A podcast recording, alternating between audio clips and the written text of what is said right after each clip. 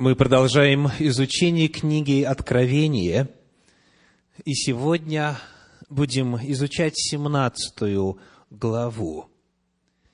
Первую ее часть, первые шесть стихов, мы подробно исследовали в программе преодоления последнего кризиса, которая имела место в Центре Духовного Просвещения и по всему Большому Сиэтлу – осенью минувшего года. Посему в исследовании 17 главы мы приступаем с вами непосредственно к седьмому стиху, к тому месту, до которого дошли в программе преодоления последнего кризиса. Я сегодня приглашаю вас исследовать тему «Откровение багряного зверя». Откровение багряного зверя. Книга Откровений, 17 глава, стихи 7 и 8. 17 глава, стихи 7 и 8 говорят. «И сказал мне ангел, что ты дивишься? Я скажу тебе тайну жены сей и зверя, носящего ее, имеющего семь, рог, семь голов и десять рогов. Зверь, которого ты видел, был, и нет его, и выйдет из бездны, и пойдет в погибель. И удивятся те из живущих на земле, имена которых не вписаны в книгу жизни от начала мира, видя, что зверь был, и нет его, и явится. Вот начало описания багряного зверя в том месте, где мы остановили исследование книги Откровения 17 главы в программе преодоления последнего кризиса. Когда мы открываем 17 главу и видим еще одного зверя, он нам очень кажется знакомым, потому что на страницах книги Откровения уже эти символы встречались. Я приглашаю вас сегодня, по возможности, держать открытой и 17 главу книги Откровения, и 13, для того, чтобы вы, перелистывая и туда, и сюда, могли вместе со мной сейчас произвести сравнение двух зверей. Первого зверя из 13 главы книги Откровения и вот этого багряного зверя из 17 главы этой книги. И это сравнение приведет нас к очень важному выводу о природе и смысле этого пророческого символ. Итак, понятно, что и один, и другой – это зверь. Да? В подлиннике используется одно и то же самое слово, греческое слово «терион». И вот когда мы сравниваем их, сравниваем описание этих двух зверей, мы находим минимум семь тождественных элементов. Во-первых, семь голов и десять рогов – в 13 главе книги Откровения первый стих говорит, Откровение 13.1, «И стал я на песке морском, и увидел выходящего из моря зверя с семью головами и десятью рогами». Точно так же описан зверь в 17 главе, в 7 стихе, например, Откровение 17.7, «Я скажу тебе тайну жены сей и зверя, носящего ее, имеющего семь голов и десять рогов.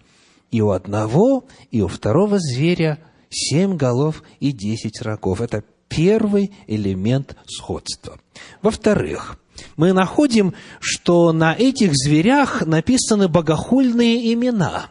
В 13 главе первый стих говорит, Откровение 13.1, «И на рогах его было десять диадим, а на головах его имена богохульные». Богохульные имена.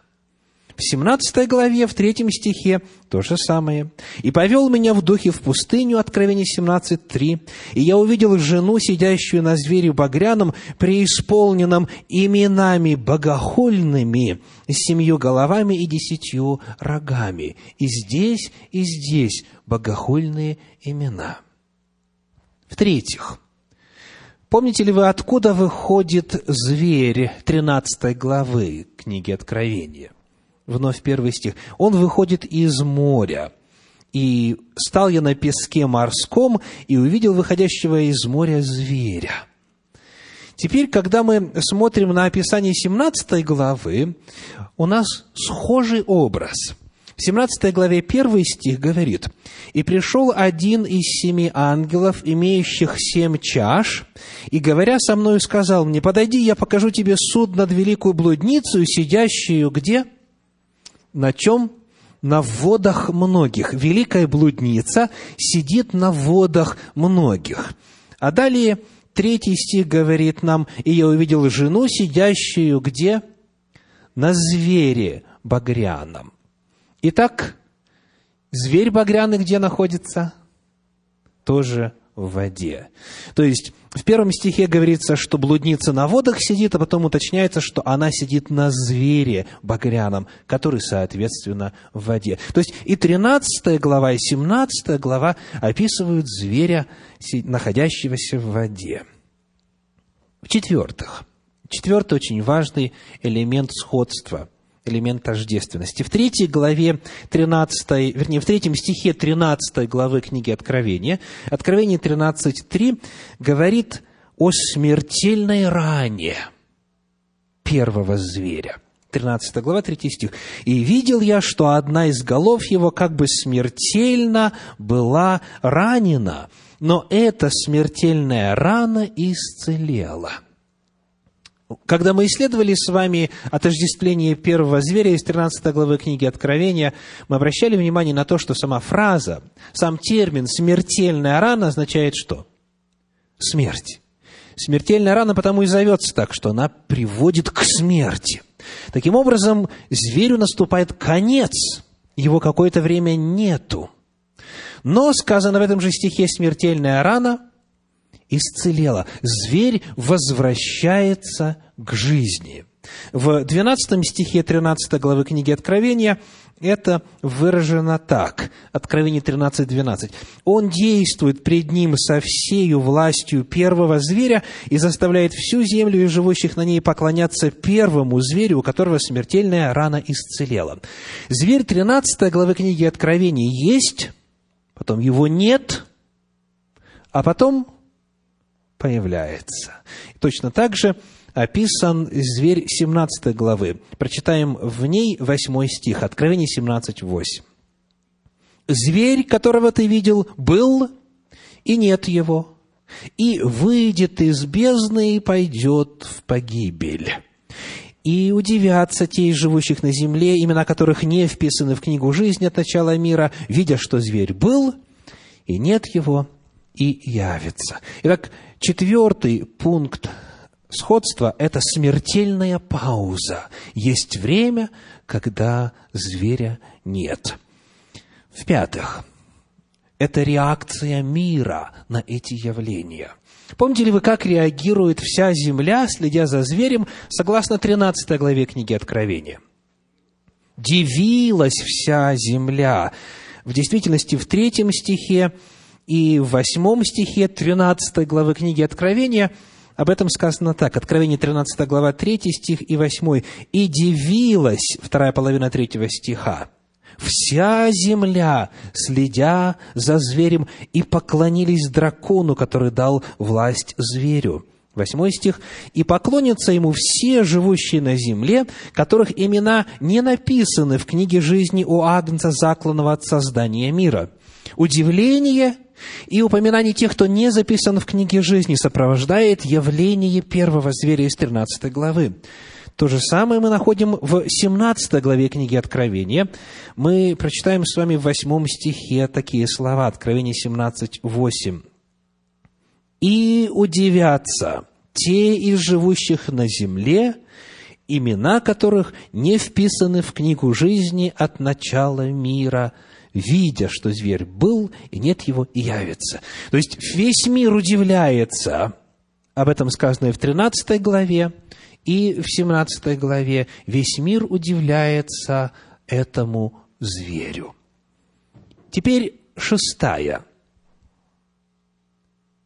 необходимая для нас параллель. Шестой пункт, шестой элемент сходства. В 18 стихе 13 главы книги Откровения сказано так, Откровение 13, 18. «Здесь мудрость. Кто имеет ум, тот сочти число зверя, ибо это число человеческое, число его 666». Для того, чтобы разобраться в природе пророческих символов 13 главы книги Откровения, сказано, нужна мудрость. Кто имеет ум, тот сочти. Схожая фраза есть и в 17 главе книги Откровения. Нам нужен здесь 9 стих. Откровение 17.9. «Здесь ум, имеющий мудрость. Семь голов, суть семь гор, на которых сидит жена». И в 13 и в 17 главе одна и та же фраза, описывающая условия для разумения природы этого зверя. Ну и, наконец, последний пункт сходства касается окончательной участи, конечной судьбы этого зверя. Касательно первого зверя, 13 главы книги Откровения, мы читаем в конце 19 главы о его конечной судьбе. 19 глава, 20 стих, Откровение 19, 20. «И схвачен был зверь, и с ним лжепророк, производивший чудеса пред ним, которыми он обольстил принявших начертание зверя и поклоняющихся его изображению, оба живые, брошены в озеро огненное, горящее серою» и озеро огненное, в 20 главе нам скажут, это есть что? Смерть вторая. Итак, вот судьба зверя по 13 главе книги Откровения. Посмотрим, что по 17 главе об этом сказано, стих 11, Откровение 17, 11. «И зверь, который был и которого нет, есть восьмой, и из числа семи, и пойдет куда? В погибель». Итак, вот это семь элементов сходства. У нас повторяются все ключевые слова и даже целые фразы, которые даны в 13 главе книги Откровения, повторяются в 17 главе книги Откровения. Вывод потому довольно ясный. Это одна и та же религиозно-политическая сила. То есть зверь 13 главы и зверь 17 главы книги Откровения – это одно и то же явление в истории христианской церкви и в истории всего мира, богоотступнического, богоборного мира – Перед нами одно и то же явление. Разница заключается в том, что в 13 главе эта политическая сила главным образом рисовалась с точки зрения политического измерения. А в 17 главе акцент делается на том, что не только зверь, но и блудница на нем, а блудница – образ женщины, это образ церкви-отступницы. Здесь в 17 главе новые краски даны, новые детали даются, где Господь показывает, как церковь-отступница пользуется политической поддержкой, создавая вот эти вот церковно-политические союзы. В истории, как мы выяснили во время программы преодоления последнего кризиса, эта сила называлась Священная Римская империя это христианская церковь государства, которая была создана на руинах языческого, политического, исторического Рима. Это то, что получило также название папства, папской системы правления, сегодня с центром в Ватикане. Итак, 17 глава книги Откровения говорит о той же самой религиозно-политической силе, что и 13 глава, а перед этим 7 глава книги Даниила. Господь, когда открывает свою волю, Он имеет обыкновение повторять ее сколько? Два, три раза. Это божественный принцип, божественный почерк. Господь всегда говорит два-три раза. И вот здесь у нас в трех главах Священного Писания дано очень четкое, безошибочное указание признаков системы, которая восстала против Бога. И в каждой из этих глав дан свой угол зрения. В каждой главе есть детали, которые уникальны для этой главы, потому что в каждом случае Господу важно показать эту систему с разных сторон, для того, чтобы картина была нарисована объемная. Итак, очень важный вывод по багряному зверю и значению этого образа заключается в том, что это еще один взгляд на другую сторону религиозно-политического союза, который называется Священная Римская империя, папство с центром в Ватикане. Сказано в восьмом стихе 17 главы книги Откровения, что этот зверь вышел из бездны. Но обратите внимание, что описание дано так. Откровение 17.8. «Зверь, которого ты видел, был, и нет его, и выйдет из бездны». Выйдет из... Он был, его нет, а потом выйдет из бездны. В первый раз он откуда вышел, мы уже знаем. Из, из воды, из моря. Второй раз он выходит из бездны. Что это значит? В Священном Писании термин «бездна», в частности, в книге Откровения, ассоциируется с демонами, злыми духами, демонической силой. Начнем с упоминания отрывка из служения Иисуса Христа. Это Евангелие от Луки, 8 глава, стихи 30 и 31. Луки, 8 глава, стихи 30 и 31. Иисус спросил его, «Как тебе имя?»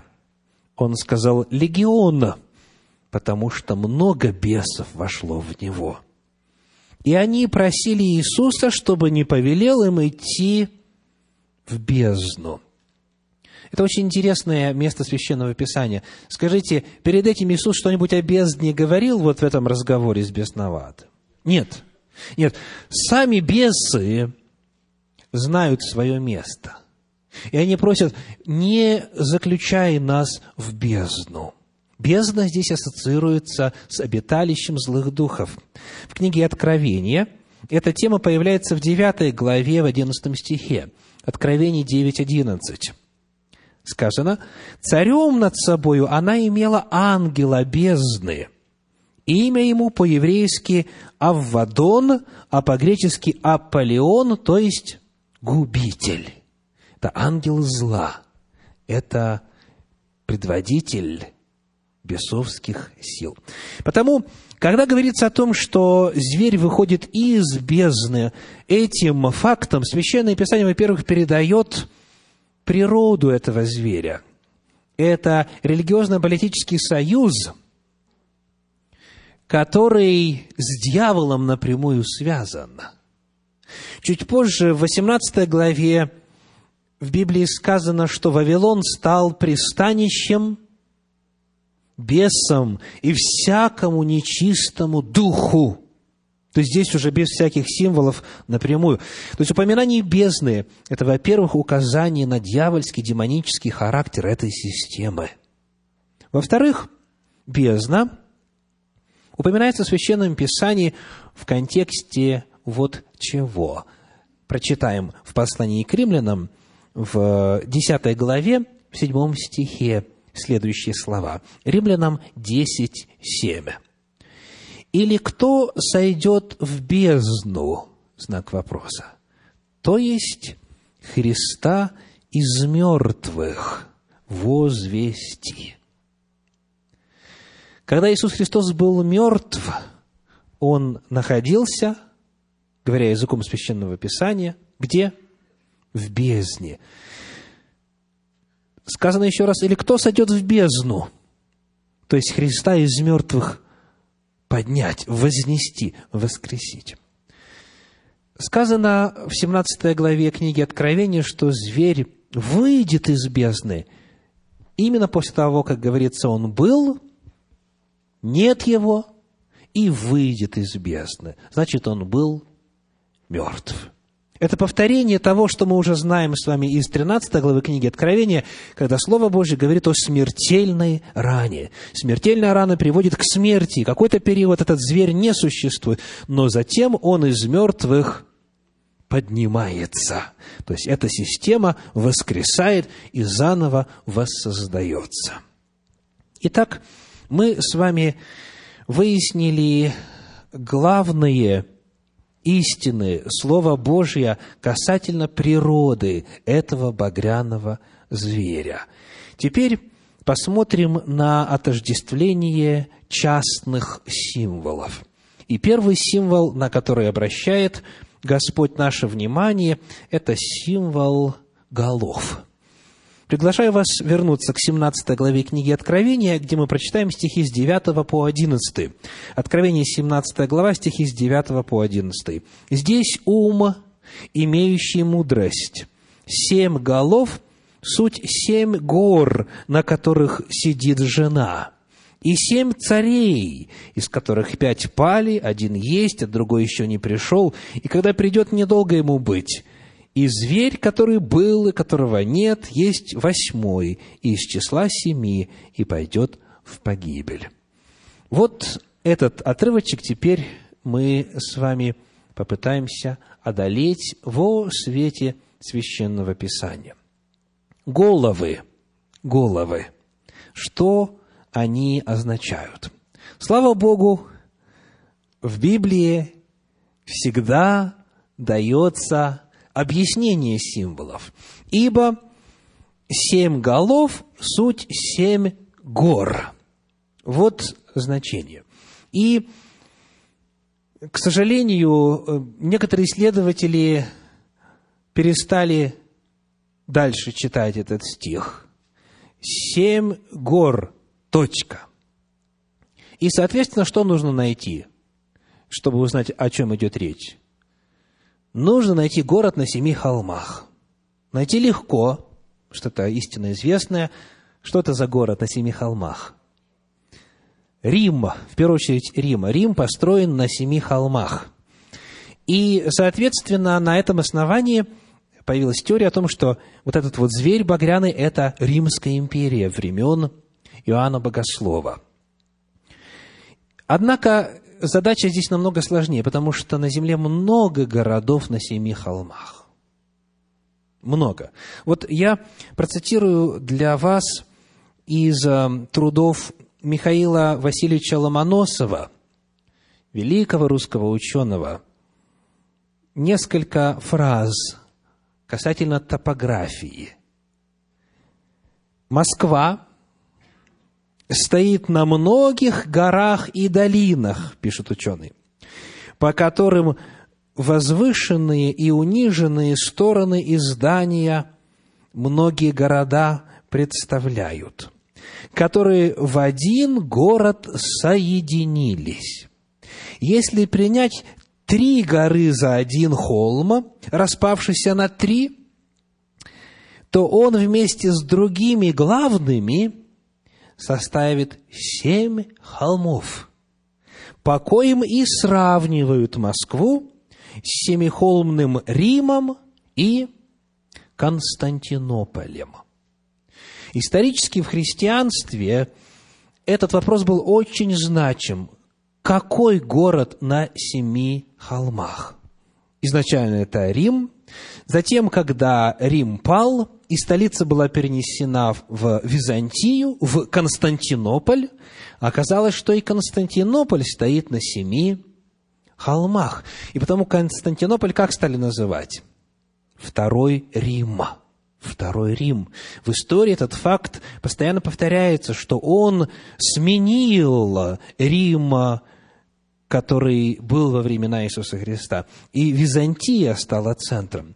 Но затем с созданием государственности на Руси и с поднятием северной столицы, а, в сравнении с южной, с Киевом, с поднятием статуса Москвы, теперь появилась новая фраза, новый лозунг. Какой? Москва, Третий Рим. И вот ученый как раз ссылается на это мнение. Оно, опять же, зафиксировано во многих документах. Семь холмов. Разные люди по-разному их считают, кто-то объединяет, кто-то расчленяет, но пытаются увидеть в Москве семь холмов и довольно успешно. И эта точка зрения также закрепилась. То есть есть исследователи, которые считают, что речь здесь идет о Советском Союзе – потому что он именно в лице своей столицы, Москвы, на семи холмах. Так это или нет? Нужно ли нам на топографию смотреть или нет? Нет, не нужно. Нужно просто продолжить чтение этого стиха. В 17 главе книги Откровения мы читаем объяснение. В 9 стихе Здесь ум, имеющий мудрость, семь голов – суть семь гор, на которых сидит жена, и семь царей, из которых пять пали, один есть и так далее. Истолкование продолжается. Голова равно. Гора равно царь. Вот растолкование ангела, вот объяснение этого символа. Когда мы смотрим на то, как в пророческом языке Священного Писания появляется символ горы, то он говорит о государстве, о царстве. Гора в пророческих книгах очень часто – это государство. И когда мы узнаем, что, оказывается, голова этого зверя – это гора, и одновременно царь, тогда все сходится. Дело в том, что, как говорит седьмая глава книги пророка Даниила, стих 17, и чуть ниже стих 23, происходит следующее. Книга Даниила, седьмая глава, 17 стих. Читаем. Эти большие звери, которых четыре, означают, что четыре царя восстанут от земли. И дальше, 23 стих, об этом он сказал, зверь четвертый, четвертое царство будет на земле, отличное от всех царств. То есть, четыре царя – это на самом деле четыре царства, потому что царь имеется в виду не личность, не персона – а как олицетворение царства, которым он управляет. То есть царь в Библии и гора в Библии – это обозначение государства. Речь идет таким образом о семи царствах, о семи политических образованиях, о семи государствах, которые служили опорой и седалищем для блудницы. При этом очень важно вот что отметить – один факт, который часто ускользает от внимания исследователей, смотрящих именно на географию и на топографию. А именно, вот как этот факт выражает исследователь Джордж Лад на 228 странице своего комментария на книгу «Откровение». «Великая блудница», пишет он, «сидит на последовательности империй.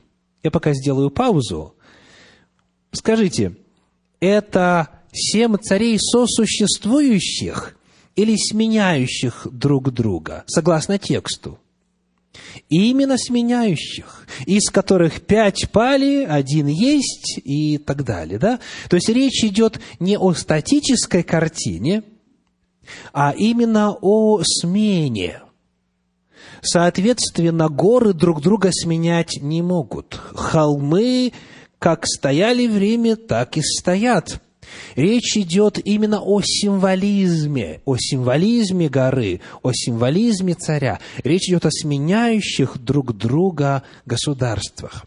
Продолжая чтение комментария Джорджа Лада, мы читаем следующее.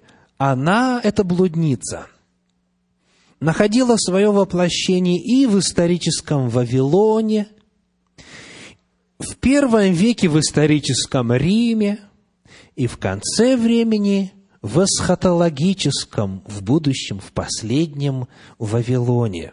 Невозможно никакое простое отождествление ни с каким отдельным историческим городом. Эта жена формировала блудодейные связи в каждую эпоху своей истории, существовавшими тогда мировыми державами.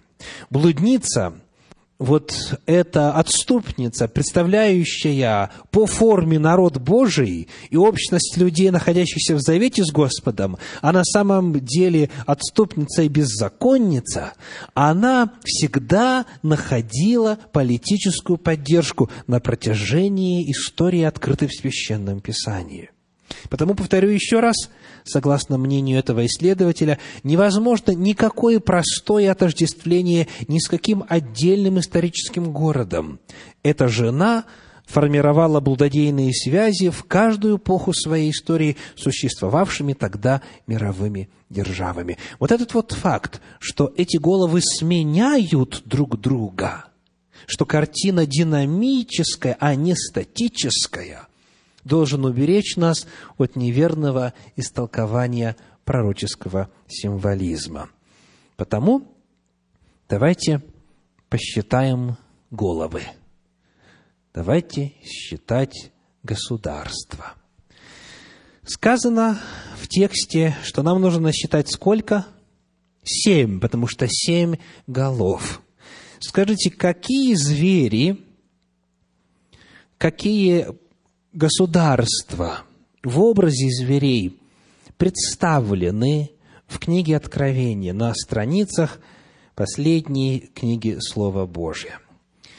Они описаны, начиная, если исторически смотреть на этот вопрос, начиная с образа, который у нас есть в 13 главе книги Откровения.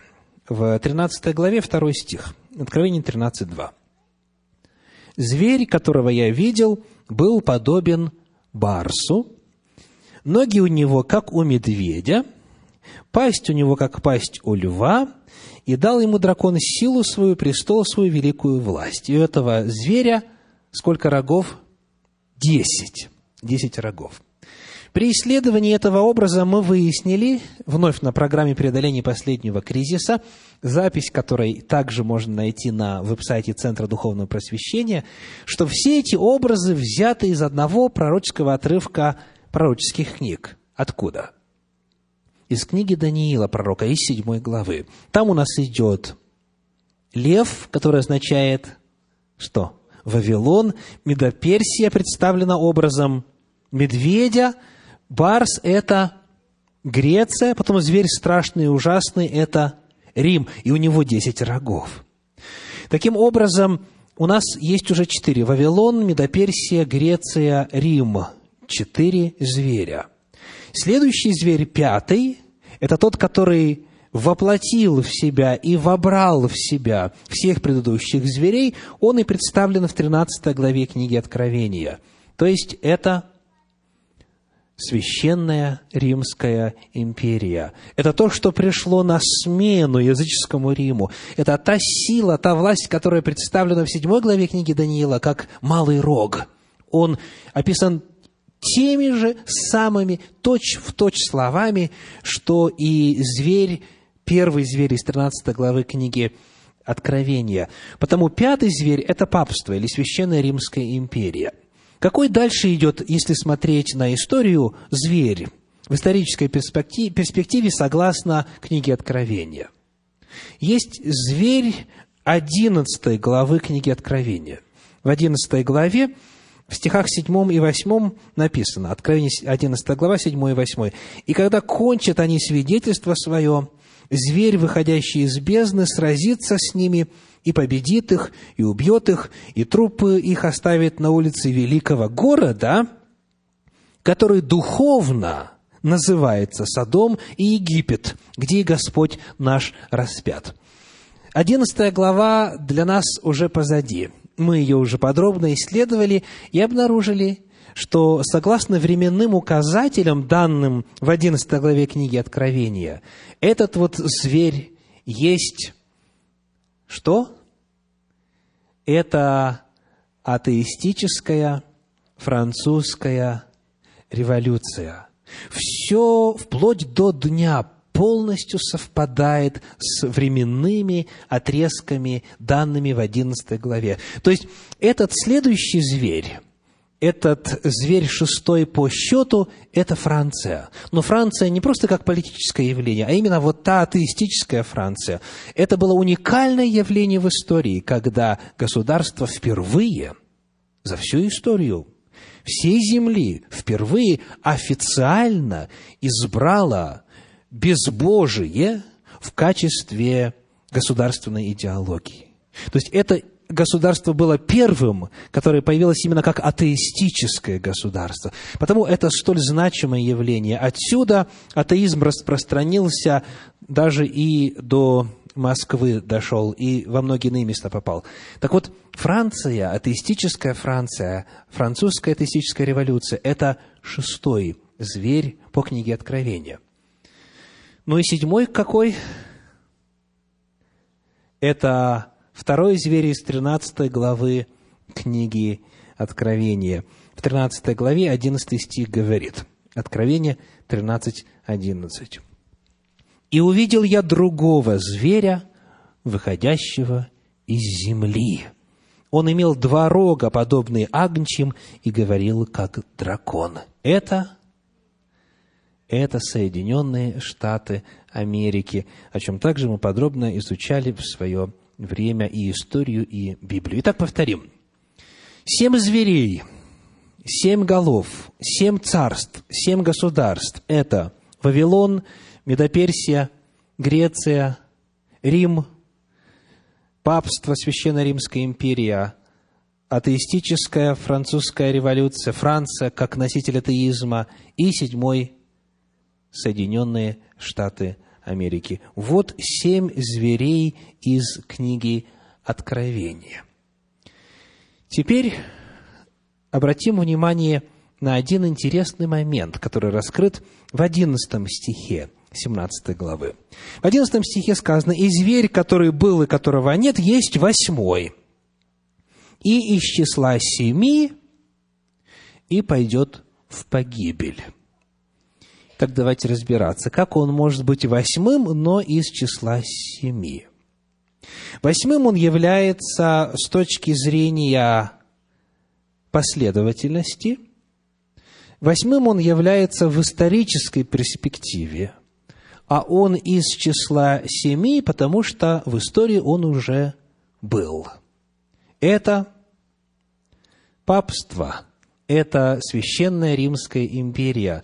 Это как раз вот та религиозно-политическая система, которой была нанесена смертельная рана. И было время, когда этой власти не существовало. Был это годы с 538 по 1798. 1260 лет точь в точь исполнившихся по пророчеству Библии. 1260 лет с 538 по 1798 год. Нет, это период с 1799 года по 1928 год. Это время, когда не существовало такого объединения политического, такой организации политической, как папство.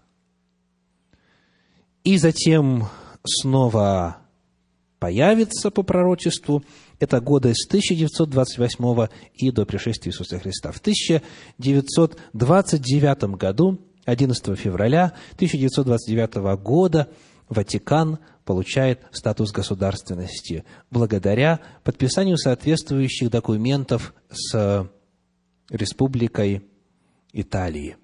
С 1929 года государство, которое было, которое исчезло, вновь появилось. Так в точности пророчество исполнилось. Он, как говорит одиннадцатый стих, был, потом не станет, потом появится и пойдет в погибель. И последнее, что нам сегодня нужно с вами одолеть, хотя бы в общем, это рога. У этого багряного зверя, помимо семи голов, есть еще и десять рогов. Вот как они описаны. 17 глава, стихи с 12 по 14. 17 глава Откровения, стихи с 12 по 14. «И десять рогов, которые ты видел, суть десять царей, которые еще не получили царство, но примут власть со зверем, как цари, на один час. Они имеют одни мысли и передадут силу и власть свою зверю. Они будут вести брань с агнцем, и агнец победит их, ибо он есть Господь господствующих и царь царей. Эти десять рогов – это государства, это страны, которые примут власть и создадут альянс со зверем в самые последние мгновение истории Земли. Сказано, они примут власть со зверем, как цари на один час. Они свою власть, свою силу отдадут зверю. Они окажут зверю политическую поддержку. Они будут частью вот той глобальной системы давления, надзора и убиения – которое описано как образ зверя еще в 13 главе книги Откровения. Речь идет о государствах, которые сегодня уже реально существуют. Речь идет о царствах, которые объединятся для того, чтобы помочь Святому Престолу утвердить всемирное господство – вот как об этом говорит исследователь из Бон Беквith на 700 странице своего комментария на книгу Откровения. Это чисто эсхатологические фигуры, то есть последние, представляющие тотальность властей всех народов на земле, которым предстоит подчиниться Антихристу. Это, по мнению данного исследователя, тотальность всех народов, которые соединятся для того, чтобы преследовать святых Всевышнего. И в тексте сказано, что они, эти десять царей, что будут делать? 14 стих. Они будут вести брань с агнцем. Если вы помните нашу последнюю проповедь, там говорилось о том, что бесы выходят к царям земли всей вселенной – они выходят ко всем правителям всех стран для того, чтобы собрать их на брань и сразиться с идущим на землю Господом Иисусом Христом. То есть это событие еще будущего. Мы с вами пока не знаем, кто эти десять царств. Мы можем догадываться, мы можем смотреть на расстановку сил в политическом мире, но это событие будет иметь место непосредственно перед пришествием Иисуса Христа. Мы читали об этом с вами в 19 главе книги Откровения, в 19 стихе. Откровение 19, 19 говорит, «И увидел я зверя и царей земных, и воинства их, собравшие, собранные, чтобы сразиться сидящим на коне и с воинством его». То есть это будет момент Армагеддона, момент, когда Господь придет на нашу землю и одержит полную окончательную победу над всеми политическими, религиозными и иными лже-системами, которые столетиями и тысячелетиями господствовали здесь, на земле. Итак, мы одолели с вами сегодня материал, который посвящен описанию багряного зверя.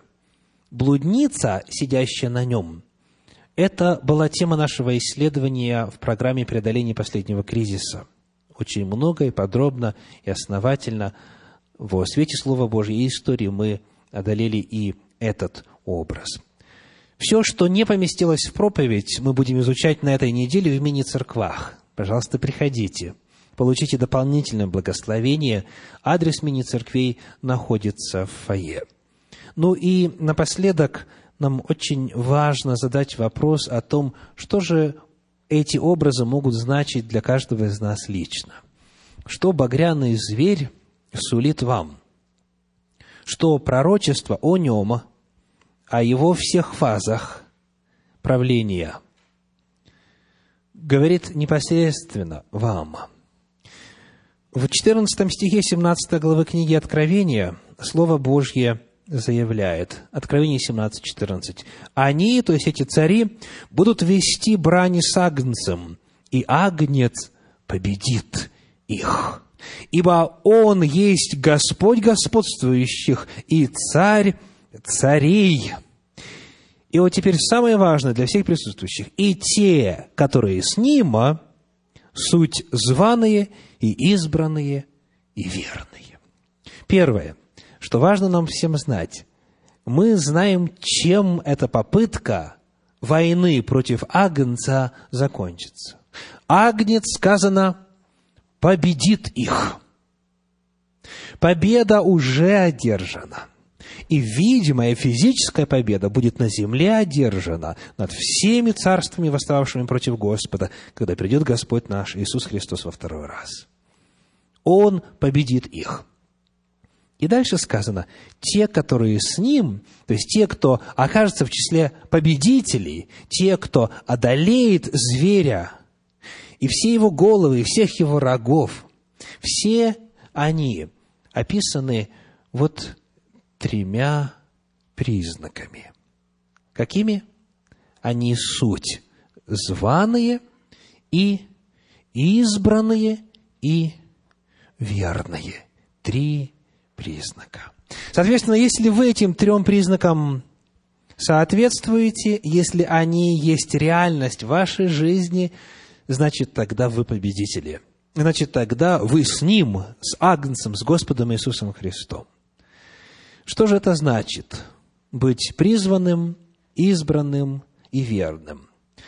Иисус Христос в свое время рассказал притчу, которая записана в 22 главе Евангелия от Матфея, где встречаются главные нужные нам понятия. Евангелие от Матфея, 22 глава, стихи с 1 по 14. Притча вам, конечно же, знакома большинству из вас. Матфея, 22 глава, стихи с 1 по 14.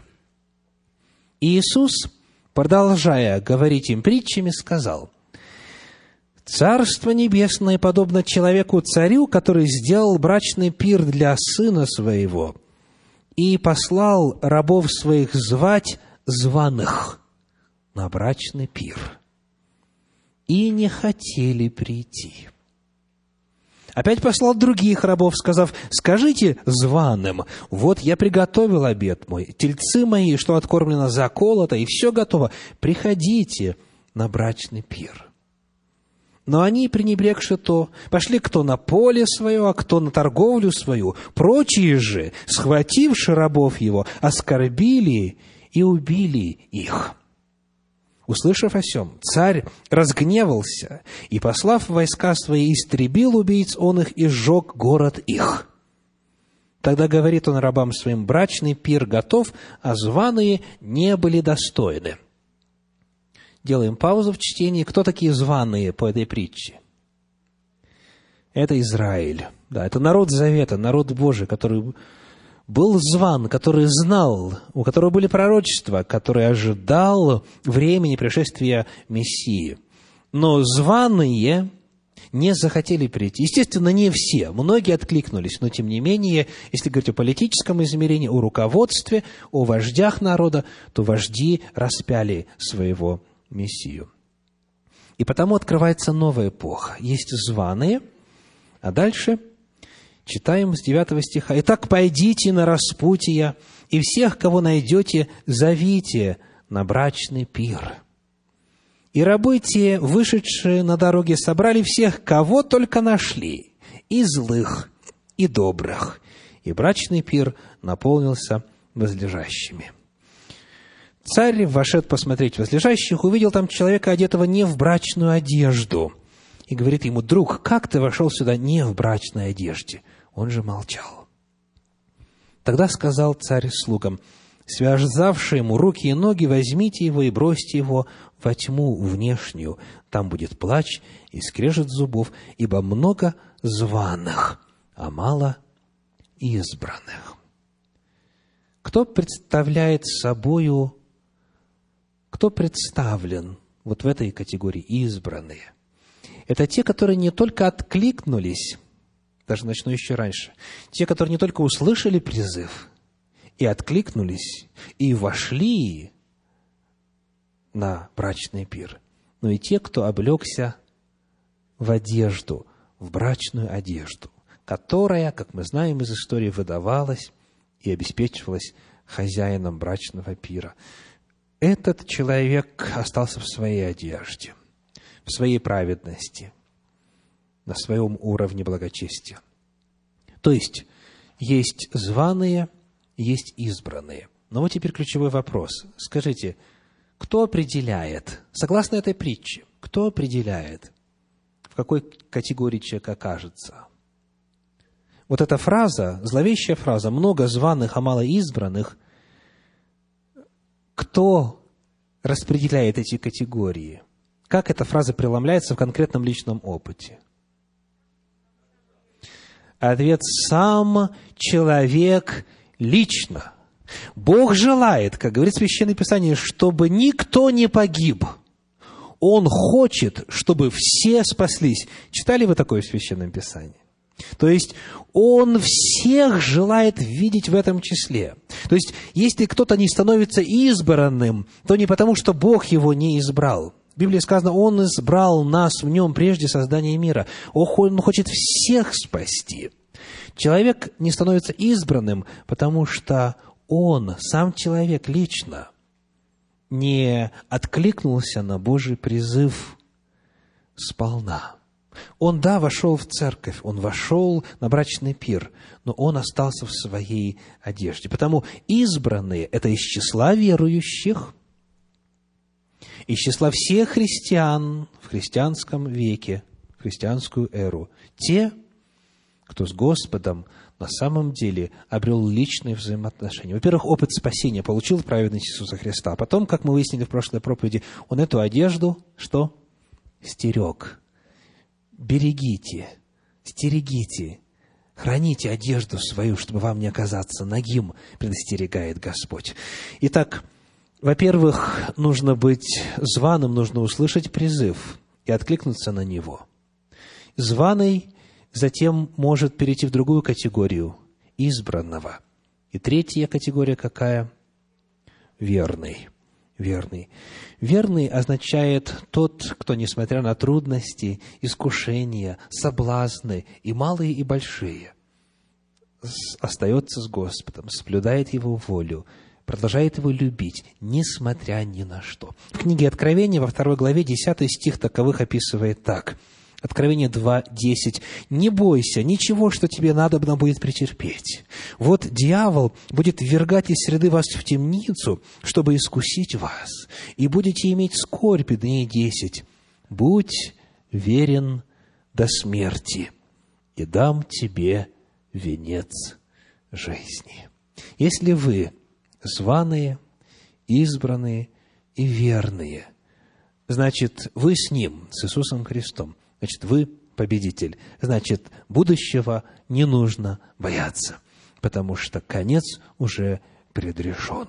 Посему, дорогие, удостоверьтесь, что к вам применимы эти три определения.